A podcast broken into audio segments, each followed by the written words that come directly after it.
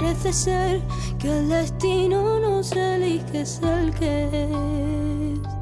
A veces das un paso y suman tres. Sí, nos avisan que hay cosas que pueden doler, que si sigues encontrarás la pared donde escribiste los errores.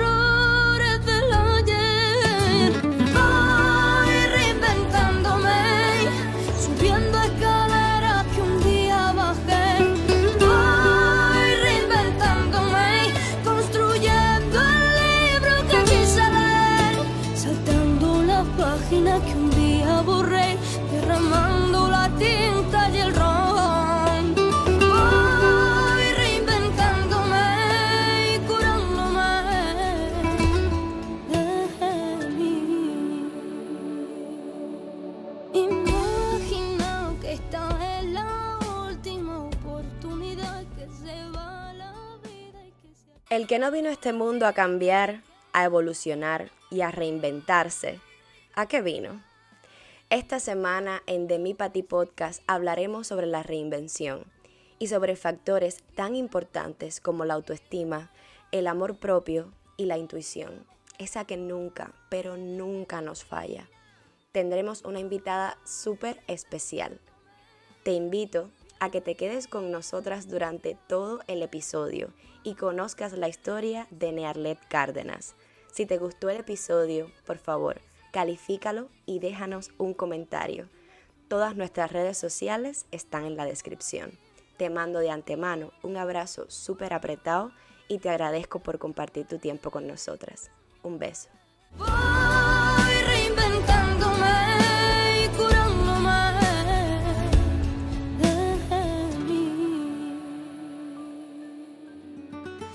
Quiero darle la bienvenida acalorada, un abracito a la distancia a mi querida Nearlet Cárdenas. Bienvenida a The Mi Pati Podcast.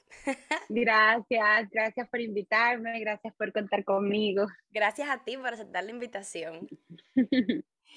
bueno, yo quiero que tú en poquitas palabras eh, describas a ti, te describas a ti misma, te presentes. ¿Quién es Nearlet Cárdenas?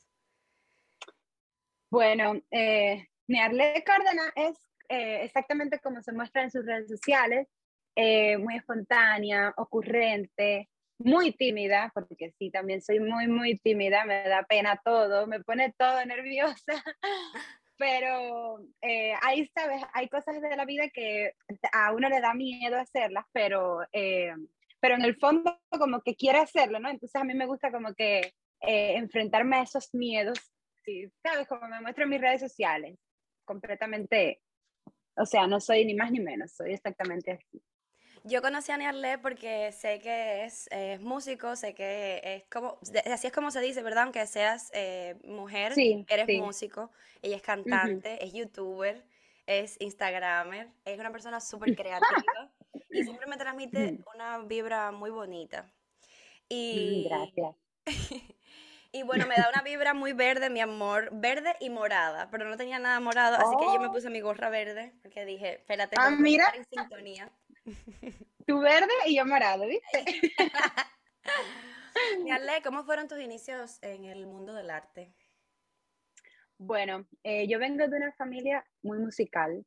Mi familia, la gran mayoría eh, es músico mis padres son graduados y eh, mis abuelos y mis tíos eh, son como que eh, por inspiración, siempre les ha gustado la música. Entonces yo recuerdo que las, las fiestas de mi casa eran todo el mundo con una guitarra cantando, entonces yo creo que desde chiquitica, sí, desde chiquitica como que me crié en ese ambiente. Entonces, como que desde chiquita mi papá y mi mamá siempre me ponían a cantar donde quiero, entonces vieron que tenía inclinación por la música.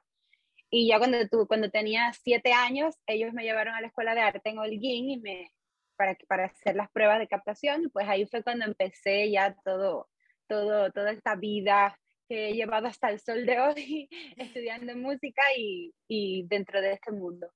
Pero tú naciste en Holguín y yo sí he visto por tus videos que tú, tú, tú, has estudiado en la, estudiaste en La Habana y estudiaste en Santiago. ¿Cómo tú manejaste siendo tan jovencita, estarte adaptando a tantos lugares diferentes desde muy joven en tu vida? Bueno, eh, a mí me ha costado mucho trabajo porque mi personalidad es como que le, le, cuesta abrirse, ¿sabes? A conocer, le cuesta hacer nuevas amistades y todo eso. Eh, el primer lugar donde estudié fue en Santiago, o sea, fuera de, mis, de mi provincia fue en Santiago. Y en Santiago me costó muchísimo, no lo aguanté, o sea, estuve tres meses nada más, porque a los tres meses ya me rendí, le dije, mami, sácame de aquí, ya no aguanto más, o sea, no, no, no, no encontraba mi lugar, ¿sabes? Entonces, ese fue, eso fue bastante difícil para mí. Pero ya después de eso, eh, cuando regresé, a Holguín, terminé mi primer y segundo año del conservatorio. Y entonces luego de eso mis padres deciden mudarse para La Habana, entonces ahí tuve que volver a empezar, ¿sabes? Por obligación, tuve que adaptarme. Pero sin embargo, en La Habana, cuando yo llegué, yo pensé que me iba a ir mal, ¿sabes? Porque como yo era ambiental, y tú sabes, pensé que me iban a tratar diferente o que me iban a decir algo por mi forma de hablar, por mi acento. Y fue todo lo contrario, o sea, sentí, sentí mucha mejor vibra en La Habana, ¿sabes? Con los compañeros de mi aula que en Santiago. Entonces, allá en La Habana sí fue mucho más fácil eh, la, adaptación. Sí, estaba para ti. Yo creo que es tan valiente como el que se queda, tanto el que se queda como el que se va es muy, o sea, es, es, genial que uno pueda adaptarse, desdoblarse y poder decir, bueno, al principio no sentía que vibraba aquí, pero me quedé y me adapté. Pero también requiere mucha valentía decir, no me gusta esto y aunque estoy haciendo lo que me gusta, este no es el lugar y me voy. Exacto. Y a mí, yo resueno mucho con eso porque yo, a mí también me ha pasado mucho, estar en un lugar, no sentirme bien y tener la valentía de decir, me voy sin saber qué puede pasar o sin saber que donde, ¿sabes? El lugar que puede estar parecía peor y no lo es. Y realmente es el lugar como para ti en La Habana, que sabemos que muchas veces no nos sentimos cómodos porque por esto que existe de que si somos orientales y tal. Sí. Pero qué bueno, qué bueno que hayas podido haber nacido en una familia que ya era musical y que ya tus padres estaban en el mundo de la música. Tú, o sea, eras una niña que siempre estuviste en contacto con eso. Si tú tuvieras la oportunidad de decirle a alguna familia que, tiene un niño con aptitudes para la música, eh, ¿qué le dirías? ¿Cuál fue el mejor consejo? Que la familia, sea, no sea como tu familia, que ya eran músicos y sabían cómo encaminarte. Bueno, eh, yo creo que, a ver, no, no, no me siento preparada para dar un consejo, ¿sabes? Porque me siento todavía muy joven, pero desde mi experiencia lo que le puedo decir es que siempre escuchen, ¿sabes?, la opinión del niño, porque la música es una carrera que hay que estudiarla si te gusta, ah, pero siempre es, importante como que ver la evolución del niño, si le está gustando hacerlo, si se siente cómodo, si se siente feliz, porque eh, desde mi experiencia eh, muchas veces eh, para estos primeros pasos que son que eres bien pequeño, siempre es muy bueno tener un buen maestro al lado que te motive, entonces, eh, los padres eh, muchas veces no se dan cuenta y es muy, muy importante que el padre esté ahí pendiente de si el alumno tiene buena conexión con ese maestro, si se siente cómodo, si se siente a gusto estudiando lo que está estudiando. Bueno, así yo creo que es Totalmente. Lo más importante. Estoy de acuerdo contigo, completamente. Sería, o sea, para mí yo resumiría primero a los padres, a los tíos, a los tutores, a cualquier persona que tenga un niño en casa que tenga vocación para el arte, que le den un voto de confianza al arte, porque nosotros como artistas, no sé a ti si te ha pasado, eh, los trabajos relacionados con el arte son muy eh, subvalorados, menospreciados. Subvalorados. Las personas no, como que no le prestan, no le dan seriedad a lo que uno hace. Sí, puede faltar al ensayo, no, vámonos para la playa, que eso no es nada. No, que, que te va a hacer eso y qué tal. No, un niño artista, mejor que sea médico, mejor que sea arquitecto. Y creo que es muy importante a los padres que puedan darle un voto de confianza en la formación de los niños. y lo segundo, lo que tú decías, tratar de estar vinculado a ese proceso de educación y poder ver si al niño realmente le gusta o, se siente que está cumpliendo. Porque una cosa es querer cantar en la ducha y otra cosa es estudiar la música. Y para, para los niños tan pequeños que a esa edad lo que uno quiere jugar, o sea, uno no tiene la capacidad de decir, coño, voy a, esta, esto es eh, una responsabilidad bien grande porque llevar doble estudio, ¿sabes? El estudio de la música y, el, y los estudios normal de cualquier niño. Entonces es muy importante que los padres estén ahí pendientes y dándoles todo el apoyo que necesitan. Nea, después que te graduaste de canto lírico en La Habana, ¿a qué edad tú te graduaste?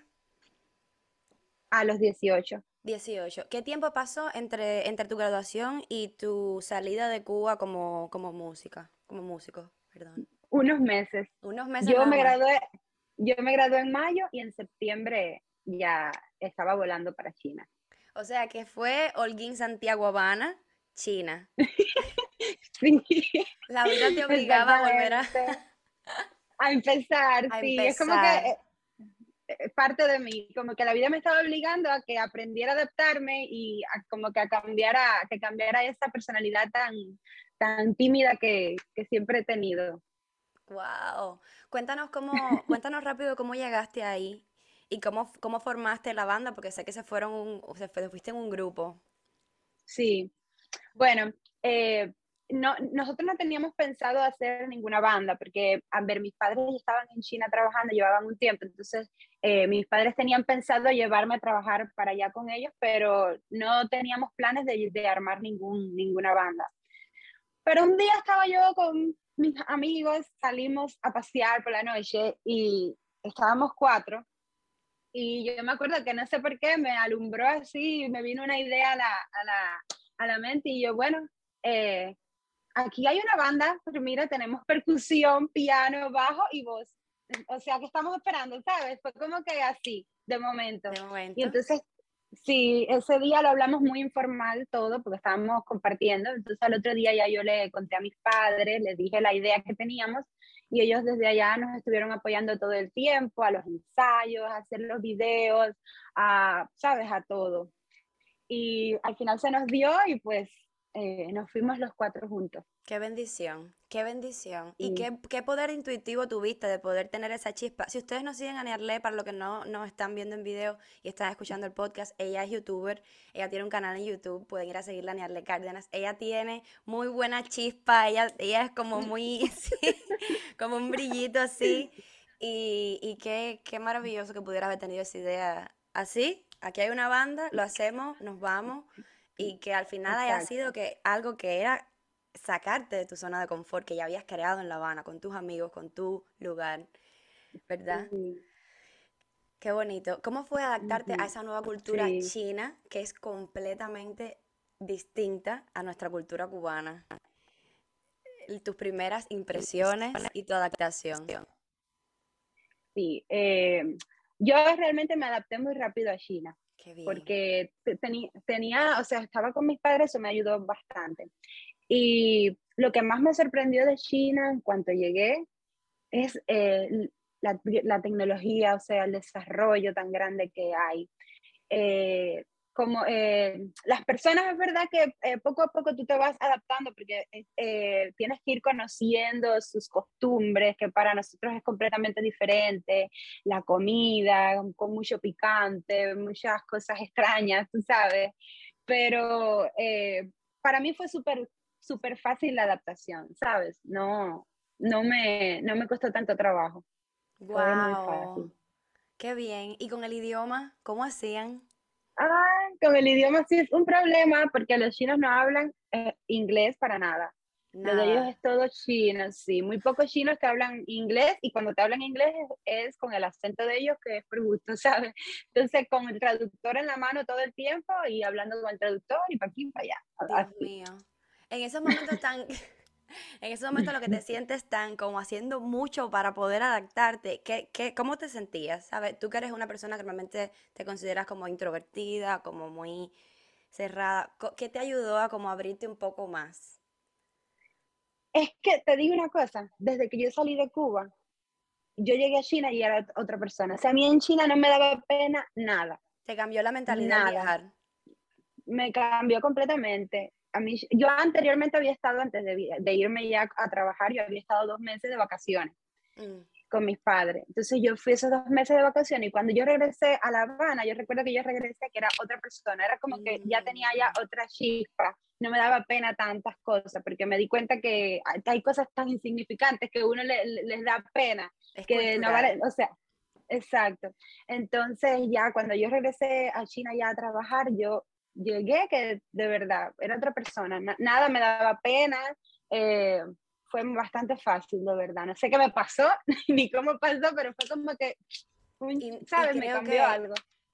Y creo que no eres la única, a muchos nos pasa. Cuando nos salimos, eh, yo adoro mi cultura, amo mi cultura y vaya, vivo de, mi cultura y para mi cultura, pero sí sé que tenemos muchas eh, creencias limitantes en nuestra propia cultura.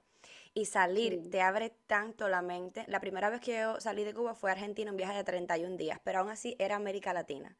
Pero cuando tuve la oportunidad de ir a Europa fueron solo 14 días y en esos 14 días cuando yo regresé yo no era la misma Clara porque es que, como tú dices, hay que, es que hay que vivirlo para poderlo saber, pero realmente son cosas tan insignificantes que sí hacen tanto cambio en uno. Es increíble. a veces yo digo, tanto que uno aprende, tanto que uno observa, porque de observar también, y eres como una esponjita, ¿no? Y vas absorbiendo. Por eso viajar cambia tanto la vida. El, episodio anterior fue con una muchacha que se dedicaba a viajar y cómo cada cultura le aportaba algo, y es, es la realidad. Es la realidad. Y qué bonito. A veces yo digo, es que hay que perder la pena, hay que echar a un lado los prejuicios y eso es un trabajo que es de cada uno, es un trabajo personal.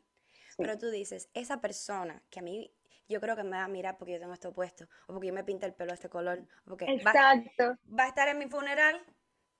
¿No? sí, es verdad. A mí me ha pasado, yo me, yo, me hago mi propia psicología, ¿sabes?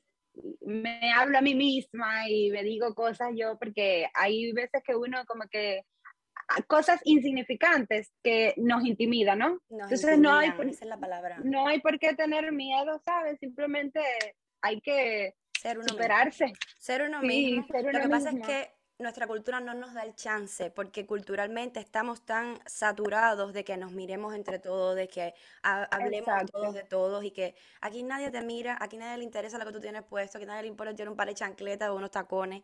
Y Así te sientes bien y te sientes en ti mismo. Si tú dices, hoy no me quiero peinar y así yo me siento, así tú no vas a cuestionarte nada. Y yo lo veo tan bien y es un peso que te quitas de encima. Y creo que exhorto a todo el mundo a que eh, se pregunte a sí mismo qué prejuicios todavía carga, socialmente cargando esos prejuicios. No tenemos que esperar salir de donde vivimos para poder cambiar. Si podemos aprender de la experiencia de otra persona, es genial. Yo sí digo que uno experimenta por cabeza ajena. Yo no estoy de acuerdo con el dicho de que uno no experimenta. Sí, sí, sí. Yo, de mis amigas, de mis invitadas, de todo, yo aprendo muchísimo. Claro. Eh, bueno, hablando, hablando aquí de la, de la intuición y todo eso, yo ya te había dicho cuando hablamos que me parece una mujer muy intuitiva, yo también lo soy, y veo que en tus videos eh, eh, pronuncias mucho, dices mucho la palabra vibra, y yo resueno mucho con eso. Como si, una vez dijiste en un video, si mal no recuerdo, eh, a la hora de hacer amigos, tu, tu círculo era cerrado, pero también era muy importante en el proceso de escoger los amigos que te diera buena vibra. Y es como algo instintivo al momento. Si te da mala vibra, ya tú sabes que tú puedes compartir con esa gente, pero en un largo plazo no va a ser tu amigo. Entendí ver así, entendí, entendí bien. Completamente bien, exactamente. ¿Tú qué relación tienes con la intuición, con la manifestación de las cosas que quieres en tu vida? ¿Eso cómo lo manejas? Eh, para, mí, para mí es muy importante, eh, o sea, sentir eh, buena vibra, sentir buena vibra, pensar con mente positiva todo el tiempo. yo sí creo que si tú piensas piensas en algo, por ejemplo, que tú quieres que se dé, porque quieres que se dé, y lo piensas y trabajas en base a eso, pero con buena vibra, con, ¿sabes? Con buenos deseos, no con, ah, ¿sabes? Con buena vibra. Yo sí, yo sí creo que a largo plazo, eh, o a corto o a largo plazo, se te puede dar. Entonces también creo en, en conectar con otras personas, ya sea como amigo, como relación, como sea. Eh, para mí es muy importante llegar a un lugar y conectar, ¿sabes? Sentir una, una buena conexión. O quizás no de primer momento eh, eh, conecte así completamente contigo, pero sentir buena vibra, ¿sabes? No sentir que haya presión ni que, no sé si me entiendas, exactamente eso que me estabas diciendo anteriormente. Como el lugar que tú sientes que puedes ser tú misma. Y no es que no tenga un cambio de personalidad. sino es que como tú dices, aquí sí puedo fluir. Es como que estamos en frecuencia. A mí eso me pasa mucho. Me pasa muchísimo. Y con la... ¿Alguna vez te imaginaste estar trabajando y viviendo donde hoy, lo, donde hoy estás? Que no lo hemos dicho todavía, pero esa es la otra parte de la entrevista. Jamás, jamás me lo imaginé. Pero, mira, algo que a mí me gusta hacer y es eh, algo que me gusta mucho hacer es eh, atar cabos, ¿sabes? Cabos sueltos. Ya después que pasa el tiempo, por ejemplo, ahora yo estoy aquí y ahora yo me pongo a pensar en muchas cosas que yo viví antes, que son cosas insignificantes que para mí no tenían ningún valor.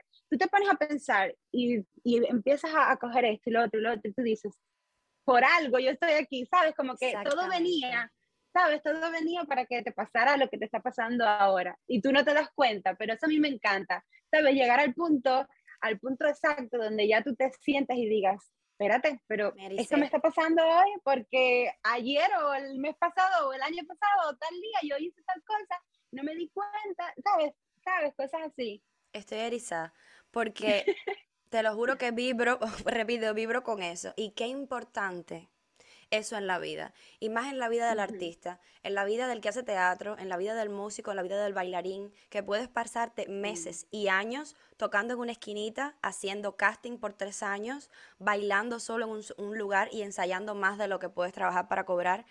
Y, y, y vivir esos momentos como parte del proceso, confiar en eso, porque por algo está pasando, porque por algo va a llegar. Hay un plan más grande. Y, cuando uno recuerda es tan bonito poder atar esos cabos. Sí. Siempre, a veces no, es bonito. Hay, hay, cabos que no son muy buenos. Hay cabos no, pero, ¿verdad? Pero todo es válido porque yo creo que eh, los, los momentos difíciles, a veces uno dice, ay, ¿por qué me está pasando esto a mí? Y es que tú no te das cuenta, pero te está pasando por algo, porque detrás de eso vas a, vas a, vas a conocer algo mejor o te está pasando porque necesitas aprender de algo para enfrentar lo que viene, que va a ser mucho mejor, ¿sabes? Entonces yo creo que todo es válido, lo bueno, lo malo, de todo se aprende. Así es. Bueno, Neanle, si hay algo aquí que llama mucho la atención en estas pantallas, y bueno, para nuestros amigos del podcast, yo solo tengo que describir un podcast visual.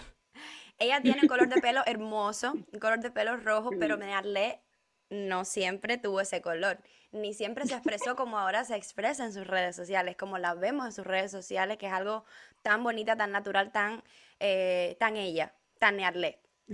Y porque yo creo que ya si, si yo veo algo, un día te acuerdas que eh, no, nos, no éramos tan cercanas, o sea, nosotras no somos mejores amigas, pero siempre hemos tenido contacto. Vi una foto de unos labios por algún sitio, no sé si fue en Pinterest, y te las mandé y te dije, ay, me recuerdan tanto a ti porque es que ella tiene, ella encontró, ella se encontró ella misma. ¿Puedo decirlo así? Porque eso es lo que tú me transmites. Y entonces yo quiero saber si ese proceso eh, exterior que yo veo de, del amor que te tienes, de cómo lo proyectas, de cómo lo profesas a ti misma, de lo que te quieres, de, lo veo en tus blogs, lo que te cuidas, lo que te... Eso sí tiene un background interno, si tú también floreciste internamente y cómo fue. Sí, bueno, te puedo decir que como me, mira, me siento muy feliz de que eh, sientas, eh, o sea, conectes con, con lo que yo quiero transmitir, ¿sabes? A través de mis redes sociales, porque si tú logras entenderlo, me imagino que muchas personas lo entienden y eso me, me alegra de verdad. Eh, yo sí te puedo decir, mira, cuando yo salí de, de, Cuba, en China, yo estuve viviendo en China por dos años. China es un país maravilloso, pero es un país también que, que te que si tú no tienes no eres fuerte mentalmente te destruye porque se viven muchos prejuicios. Eh, lo único que importa es eh, tu físico, o sea, ellos te, te, juzgan por tu físico, no por lo que realmente tú tengas para entregar. A mí como cantante, eh, a mí, a muchas cantantes extranjeras que están en China, como que las obligan a tener el, el, físico que ellos quieren, o sea, que ellos quieren para, para, para vender, ¿sabes? Para trabajar en un como un estándar, exacto. Entonces, eh, el estándar de belleza de los chinos son esas mujeres bien delgaditas, de pelos rubios, claros, ¿sabes? Entonces, yo soy latina. no me vengas a mami. Por favor, ¿cómo te... Por mi amor. Jamás y nunca, jamás y nunca voy a ser tan flaca como ellos quieren. Entonces, a mí en China, en China eso sí me costó mucho trabajo, ¿sabes? Porque yo me sentía, yo sentía que, yo, que no valoraba mi, mi talento, ¿sabes? Lo que a mí me gustaba hacer, que era cantar. Eh, a mí siempre me ha gustado arreglarme, sentirme bien, ¿sabes? Eh, a, mi, a mi gusto. Pero allá yo creo, yo sentía, yo sentía que nada era suficiente, ¿sabes? Entonces me sentía cohibida, muchas veces me sentí muy mal, eh, me sentía obligada a hacer ejercicios y hacer dietas eh, locas por, por gustarle a los demás. Yo llegué a hacer hasta dietas eh, de eh, nada más comiendo líquido por siete días. ¿Sabes? Son traumas que te van provocando poco a poco. a ver, para explicarlo. Son como traumas que las mismas personas van creando en ti porque lo único que quieren y lo único que se fijan es en el físico, el físico, el físico, ¿sabes? Entonces, eh, yo lo que sí creo que fui bastante fuerte, porque a pesar de, de, haber hecho esas cosas, de haber hecho mis dietas y de haberme obligado a hacer cosas que no quería hacer por gustarle a las demás personas, siento que como que me, me, me prendí rápido, ¿sabes? Como que enseguida me di cuenta de que no, que no estaba haciendo bien. ¿Tuviste alguna respuesta física? ¿Te sentiste mal en algún momento? ¿Mareo? No, no me sentí. No, simplemente me sentía mal cuando me miraba en el espejo, ¿sabes? Yo me miraba en el espejo y yo decía, ¿sabes? No me siento bien, no me siento bonita. Porque, pero era, era porque, aunque tú creas que no, cuando tantas personas te, te, te, te dicen que quieren esto de ti, llega un momento que tú piensas igual que ellos, ¿sabes? Y llega el momento que tú dices, es verdad, aquí las, las mujeres lindas son las que son así. Entonces yo soy fea, ¿sabes?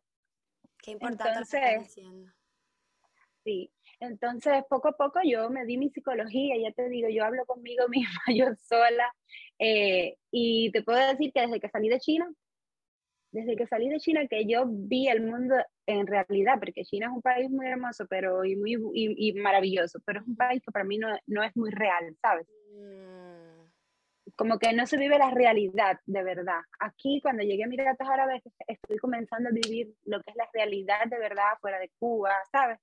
Entonces me doy cuenta que nada de eso es importante, ¿sabes? Aquí como que yo he descubierto mi, mi, mi lugar, ¿sabes?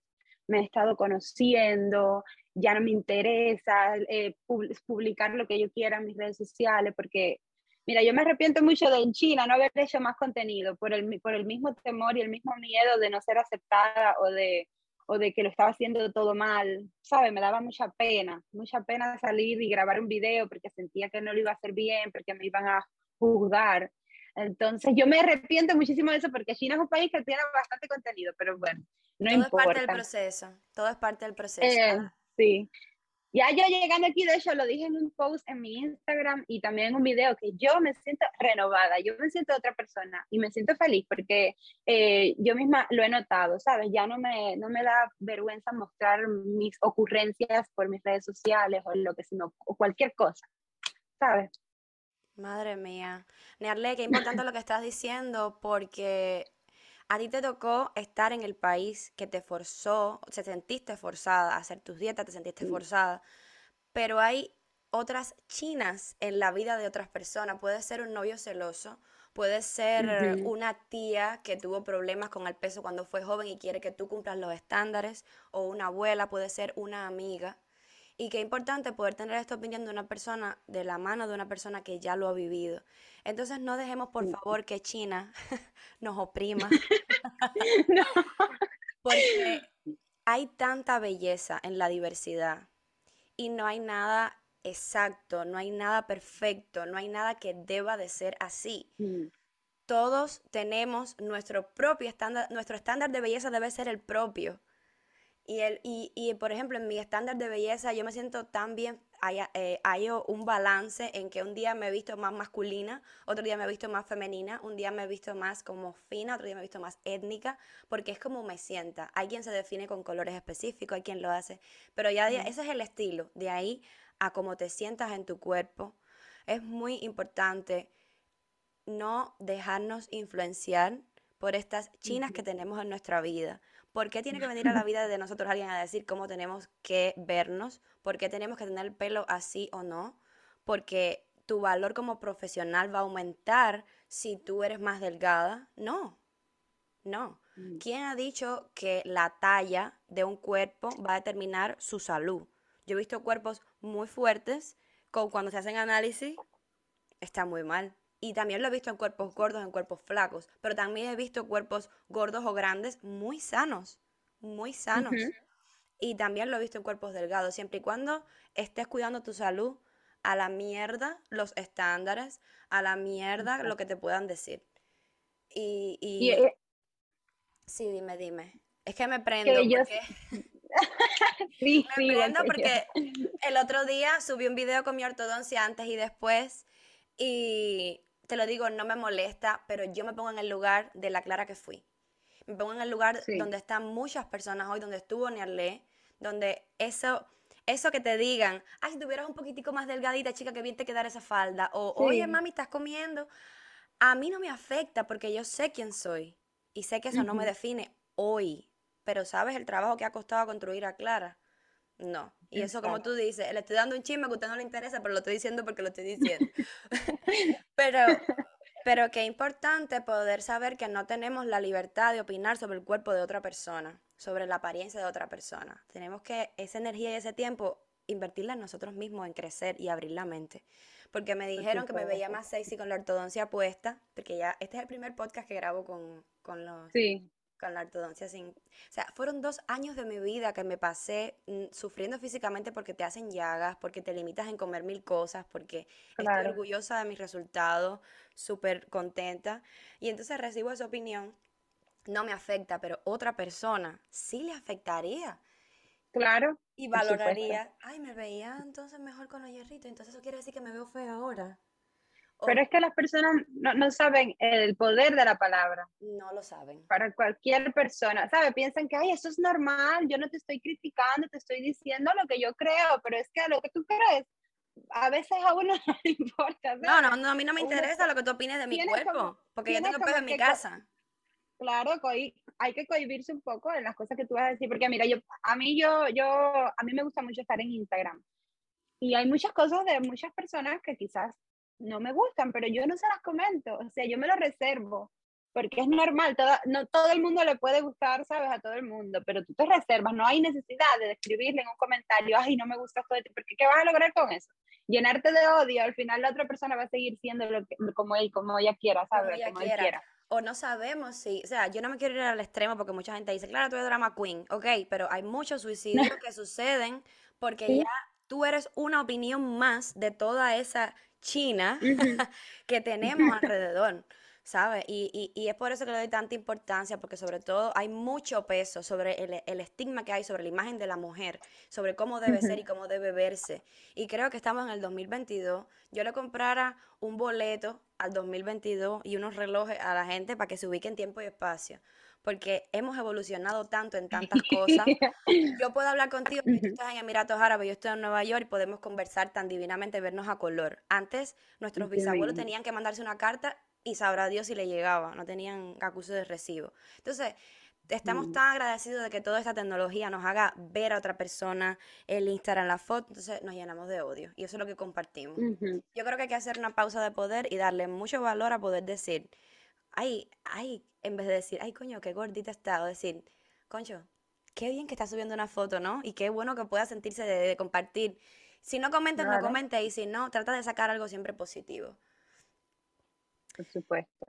Nea, ¿qué tú me dirías? Eh, a veces a mí me pasa, a mí me pasa, pero bueno, porque creo que todas las personas en la faz de la Tierra, incluida Jennifer López, Shakira, cualquier persona que tengamos como la top, tiene inseguridades de su cuerpo. La cosa es el diálogo que tienes después de esas inseguridades, cómo te tratas a ti mismo y cómo manejas tus propias inseguridades.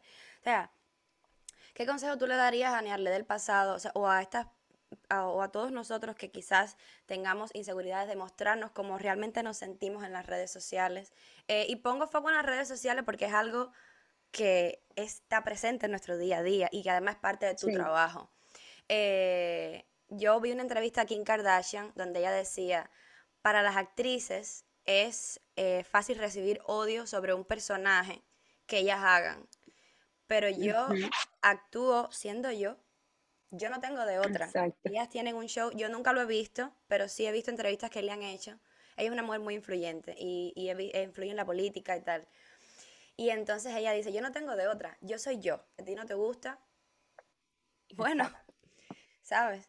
Y, ¿sabes? ¿Qué, qué consejo pudiera, o sea, o, quizás no consejo, quizás basado en tu propia experiencia, cosas que te han impulsado a ti a, a seguirte aceptando o y a publicarte como tal? Yo le diría a mi yo del pasado que, que no se, se puede hacer feliz a todo el mundo, que, hay, que tiene que pensar en ella antes que pensar en las demás personas que las rodea, que se tiene que amar completamente, mirarse en el espejo y decir que es preciosa, que es talentosa, que tiene mucho para entregar, que no le puede dar pena mostrarse tal cual, porque hay personas que, que quizás eh, la vayan a, a, odiar, pero muchas personas las van a querer y van a conectar con ella y que, que no puede tener más miedo a, a mostrarse como es y que y que a veces la, a veces la vida te, te, quita personas de tu, de, tu, de tu camino, pero a veces tú crees que es por algo malo, pero al final te das cuenta que es por algo positivo para ti. Así que no le tengas miedo a nada, a nada y enfrenta lo que venga, vive la vida como venga y enfréntala con energía positiva, con buenas vibras, con todo, vaya. Así es. Ve a o sea, tú nos habías comentado ya, ya destapaste la caja de Pandora, que la sorpresa era yo decir, bueno, todo el mundo lo sabe, pero en mi podcast quería decir que ella hoy vive en Emiratos Árabes. Yo quiero saber cómo es tu vida allá, ahora qué estás haciendo, Nearle, en la actualidad. Ya dejamos otra China. Bueno, eh, yo estoy trabajando aquí, ahora sigo como cantante, estoy trabajando con mi papá aquí en un bar y pues estoy también adaptándome a este nuevo país porque es un país también con una cultura muy, muy, muy peculiar. Entonces, llevo muy poco tiempo también aquí y, y nada, me siento muy bien porque sentí que ya salir de China era bien necesario para mí y para, para seguir creciendo. Entonces, eh, no más que eso. El salir de China y vivir en este nuevo otro país, o sea, cuando esa maleta que dejaste en China y te fuiste con una maleta mm. completamente nueva a enfrentar este nuevo reto, ¿no? Personal, profesional. Eh, ¿Supuso algún cambio, algún, perdón, algún reto profesional China para ti, aparte de los estándares que hablamos, profesionalmente? ¿O fue más bien aporte eh, de alguna manera a tu carrera como, como cantante? Eh, no, no, yo siento que China me aportó calle, calle en el sentido de que mis, primeros, mis primeras experiencias de trabajo fueron en China, ¿sabes? Eh, eh, mi reto mayor fue aprenderme un repertorio tan amplio en otro idioma, en inglés, en chino, y también muchas canciones en español, entonces siento que ese fue el reto más grande, pero siento que al mismo tiempo eh, tampoco me, me ayudó mucho, ¿sabes? eh, en sentido de, de, seguir superándome profesionalmente, como, o sea, mejorando mi, quizás mis cualidades vocales. Siento que ahí me acomodé, me, me, acomodé mucho, además de que, además que China tampoco es un país que te exige, te exige eh, ser profesional, te exige tener una excelente voz, ¿sabes? Entonces a veces eh, como te digo, a veces hay eh, muchas mujeres muy bonitas que no cantan, pero simplemente por ser bonita, entonces ya las cogen ahí antes que, que a ti, ¿me entiendes? Entonces tú mm. dices, eh, ay, ¿para qué me voy a esforzar? ¿Para qué me voy a, a, estar desgastando en un escenario, eh, gritando, cantando, dando lo mejor de mí si al final no lo van a valorar? Entonces había momentos que pensaba así, porque es normal, el ser humano piensa así, pero habían otras veces que no me importaba yo decía, me lo voy a disfrutar yo y ya, y que sea lo que sea, ¿me entiendes? Pero sí, por esa parte siento que no me aportó mucho.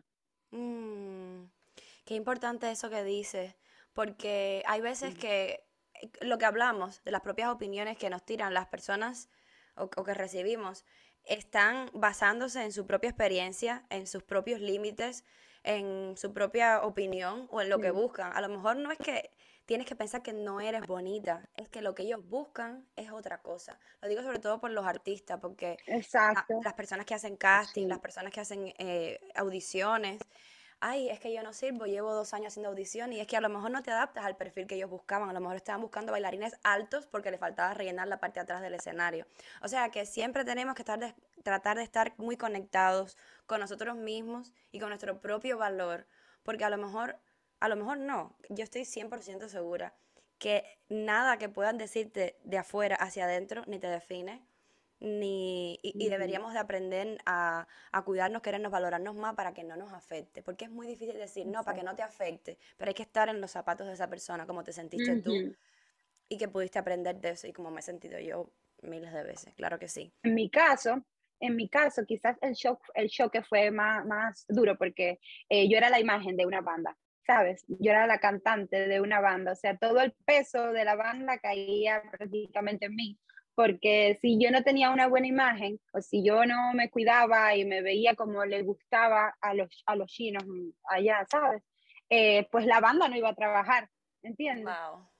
Porque todo el peso caía, Sí, entonces por eso, quizás por eso me chocó más y por eso eh, como que me traumó un poquito, pero ya estoy ready, todo superado. ¿Tú tuviste alguna herramienta emocional que te ayudó a superar todo esto? Porque me imagino que, wow, qué clase de, qué peso. Eso que decías, el diálogo contigo misma, tú lo escribías, tú te hablabas, tú tenías un momento en el día, después que hiciste clic, como nos contaste. Sí yo me hablaba todos los días, todos los días me hablaba, y me hablaba y me miraba en el espejo, y cuando me sentía mal, a veces yo me miraba y decía, ¿sabes? Como que no, no mejoro, no veo una mejoría, pero al mismo tiempo decía, no me importa, mira, maquillarme me ayudó mucho. Una terapia yo empecé a maquillarme y a hacer videos, sí, yo empecé a hacer videos de maquillaje estando allá en China, y eso me ayudó mucho, ¿sabes? Como que comencé a, cada vez que yo me sentía aburrida o me sentía mal, yo me iba para mi lugar me encerraba yo solita, me empezaba a maquillar y me hacía mis videos y mis fotos, ¿sabes? Eso me, me ayudó bastante. Y mis padres también siempre hablándome mucho, yo tengo mucha buena comunicación con, con, con mis padres, entonces eh, siempre el apoyo de mi mamá y de mi familia y todo bien. Poder hablarlo, Sí, porque es que tú pintas tu piel y pintas tu cara y no es porque no estés de acuerdo con tu imagen, es una manera de crear y de expresarte. Es como si yo cogiera un pincel y pintara un cuadro. Yo valoro mucho el trabajo de los maquillistas, sigo a muchos maquillistas en TikTok, en Instagram, porque me encanta y así lo veo.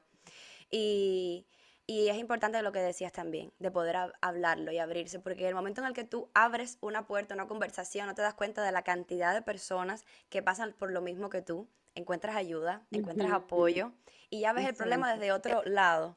Las personas que nunca han hecho terapia, los terapeutas, los psicólogos, los coaches de vida son las personas que menos hablan en tu sesión. Tú te escuchas a ti mismo y escucharte realmente es la mayor parte de la terapia porque ya sacas todo eso que tienes en la cabeza. Por eso te preguntaba si era escribiendo, si era hablando, si era... Porque siempre uno debe de sacar eso que tiene y así te liberas de un peso. Y qué bonito. Sí, yo también, yo también tenía mi, mi, mis libretas, mis agendas, que yo me, me, compraba agendas lindas para que me inspiraran, ¿sabes? Y las llenaba de calcomanías como si fuera una niña para que me inspiraran, ¿no? Entonces yo cada vez que me sentía mal o algo, pues lo escribía, pero también muchas veces yo me iban a hacer, eh, me bañaba y hablaba conmigo y con mis padres y también poco a poco me fui dando cuenta que me estaba enfocando en cosas que, eh, sabes, del físico, en vez de, enfocarme en mi talento y en lo que Dios me dio, que tenía que explotarlo y, dejarme de, de, estar pensando en lo físico, que al final eso tú lo puedes cambiar si quieres, ¿sabes? Así mismo. Y que, no es, que no es lo que nos define, coño, que qué cosa más grande. Exacto. Claro. No, no, no, qué cosa más grande. Y qué bueno que podamos hablar de esto hoy, qué bueno poder coincidir contigo en este siglo, en este día, que vivamos en la misma era y que tengamos las mujeres este eh, poder y esta libertad de poder hablar sobre esto para llegar a más mujeres y poder seguir normalizando todo esto que por derecho tenemos y con el derecho que nacemos. La verdad, qué bonito. Es verdad que todo pasa cuando tiene que pasar. ¿Te imaginas cuando tiene que pasar? ¿Te imaginas tú y yo en los siglos de los siglos atrás reivindicando ni volviendo todo el mundo? yo nos imagino, yo nos imagino, pero clarita ahí. quitándonos los corsés, haciendo una manifestación, aplastando los corsés, quemándolos. la bruja de la tribu, la bruja de la tribu. Vamos a hablar un poco más de la parte de edad como artista, porque yo totalmente podemos hablar de esto por horas, pero vamos a resumir en la parte de que el público no ve, de todo lo que hacemos los artistas, de todo lo que ensayamos, sufrimos, sacrificamos, dejamos de hacer, eh, y tenemos este momento efímero en escena donde tienes 3, 4, máximo 5 minutos para mostrar tu talento en el tiempo que hayas podido ensayarlo. Primero, ¿cómo, cómo manejas una respuesta del público ante un trabajo que te ha costado mucho? No sé si te ha pasado, que no salió como tú esperabas y la respuesta no fue la que tú esperabas tampoco. sí. Lo que más me ha pasado es que a veces tú lo, que lo estaba entregando todo, ¿no? Porque eh, lo estaba ensayando y, y, quiero que el espectáculo salga increíblemente bien. Que terminas el espectáculo como si fuera ya un artista súper famoso, ¿sabes? Porque uno se mete en su personaje claro que sí. para transmitir, para que el, el, público conecte y ya, y terminas feliz y el público así. Literal cero aplausos. Han sido chida y ahora aquí, ¿sabes? No te puedo hablar de, de, de otro lugar. Eh, pero sí me ha pasado mucho, dice, me ha pasado, me ha pasado muchísimo. Al principio me chocaba cantidad, pero ya llegó el momento, ¿sabes? De todo, a todo uno se acostumbra, que ya para mí era completamente normal. Yo terminaba de cantar, nadie aplaudía, y cuando alguien aplaudía yo decía, ¡ay, gracias! Thank you, ¿sabes? Era como algo extraño, en vez de que en vez de ser algo extraño, que no te aplaudan, para mí era algo extraño que me aplaudieran. Eh, eh, sí, porque en China eh, como que ellos no, no, aplauden, ¿sabes? No sé por qué. No le prestan atención, pero, pero sí, a veces la gente no sabe el sacrificio que hace uno, porque mira, están los nervios de por medio, que a todo artista le da nervios en alguna ocasión subirse a un escenario y cantar. Está también la parte, por ejemplo, en mi caso, que soy la cantante, el hecho de conectar con el público, porque yo soy la cantante, ¿me entiendes? Tengo que, que, transmitirle al público, hacer que el público se divierta. Entonces tengo toda esa responsabilidad y la gente piensa que ser un cantante o ser bailarín o ser actriz es una cosa completamente, ay, mira, sí, qué bien, porque Dios se lo dio y ya. No, no, eso lleva un esfuerzo, ¿sabes? Aparte de tener el talento, tú tienes que trabajarlo eh, todos los días, eh, aprender, ensayar, o sea, es un esfuerzo grande que las personas no se dan cuenta muchas veces. Totalmente. Y bueno, ahí tenemos de nuevo otra oportunidad donde la reafirmación externa, donde que te acepten, que te aplaudan, que reconozcan tu trabajo, no sucede y solo uno sabe todo lo que ha hecho para trabajar, para lograr llegar al punto en el que está y no pasa nada. Y entonces, qué importante poder disfrutarte el proceso anterior, porque si llegas al escenario y tienes ese tipo de respuesta, entonces es como que todo lo que pudiste haber disfrutado y no lo, y no lo disfrutaste, no te premiaste, porque sé que somos súper exigentes con nosotros mismos. Sí, ¿En dónde quedó? No puede quedar sobre el peso de la opinión eh, de otra persona. Tenemos que celebrarnos a nosotros mismos y nosotros mismos darnos los aplausos, nosotros mismos darnos los abrazos. En muchas clases mías de, de, de baile, yo termino los estiramientos y el último movimiento que guío es mano derecha sobre hombro izquierdo y mano izquierda sobre hombro derecho. Abrazarnos y agradecer a nuestro cuerpo porque podemos hacer esto, porque podemos estar aquí, porque podemos conectar con nosotros y con otras personas. Bueno, ya sabemos que Nearle está en Emiratos Árabes. Eh, no voy a decir la ciudad porque no sabemos si aquí hay asesinos en serie que quieren aquí buscarte tu ubicación precisa. y te estás adaptando a la cultura. A lo mejor podemos hacer en unos meses otro podcast porque podemos hablar de muchísimos más temas. Y nos puedes eh, actualizar un poquito más. Eh, pero sí quisiera saber eh, cuáles son tus proyectos actuales con respecto a la música, al YouTube, a tu Instagram, lo que quieres personalmente quizás lograr de cerca, de a futuro, si tienes alguna meta, algo, a lo mejor es secreto, a lo mejor no, queremos chismear. mi, mi enfoque ahora mismo eh, mayor, el más importante, está en mis redes sociales. Eh, quiero crecer en mis redes sociales y yo siento que desde ahí ya nacerán todos los demás proyectos, pero estoy como que eh, estoy tratando de ser bastante constante porque quiero de verdad eh, que las personas conecten conmigo, de tener mi comunidad y hacer crecer mis redes sociales. Ese es ahora mismo mi, mi proyecto principal, porque todos los demás ya se irán dando en el camino a raíz de, de eso. Qué bien, qué bonito. Ella tiene YouTube, como dije, tiene Instagram. Por favor, yo le voy a dejar todos los detalles, todos los links en la descripción de estos videos. Mm. Y sería muy lindo que, eh, que las personas de la comunidad de Mi Pati Podcast sigan a Nearle y por supuesto la, la comunidad de Nearle se incorpora a Mi Pati Podcast porque así vamos a estar conectadas y vamos a estar expandiéndonos. Esta buena vibra violeta y verde. Violeta y verde, me encanta. Nearle, te quiero agradecer primero por tu tiempo, porque sé que en, en un artista, aunque no se valore, el tiempo es muy preciado. Y por compartir, por abrirte, por contarnos detalles tan específicos de tu vida y de tu vida profesional y emocional. Pero creo que tenemos un espejo donde podemos mirarnos, una experiencia de la cual aprender y experimentar por tu cabeza ajena, de no dejar que ninguna china venga a decirnos cómo tenemos que vernos. Te deseo amor, te deseo lo mejor en tu carrera. Tú sabes que cuentas con todo mi apoyo. Gracias. Y vamos adelante con nuestros proyectos y nuestras metas. Un beso grande y un abrazo. Gracias igual. Mua.